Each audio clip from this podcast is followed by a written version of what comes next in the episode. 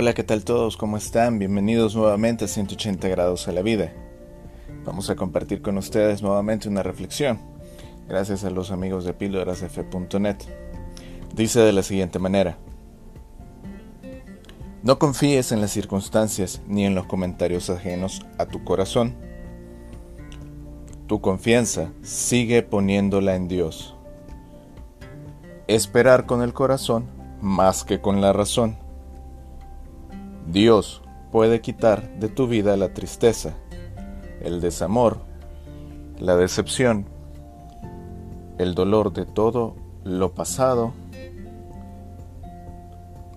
Solamente tienes que pedirlo con fe. Él actuará y te sanará. Tú confía, pide y cree. Gracias por escucharnos. Comparte esta reflexión con alguien más. Tengan un gran día. Buenos días. Buenas tardes. Buenas noches.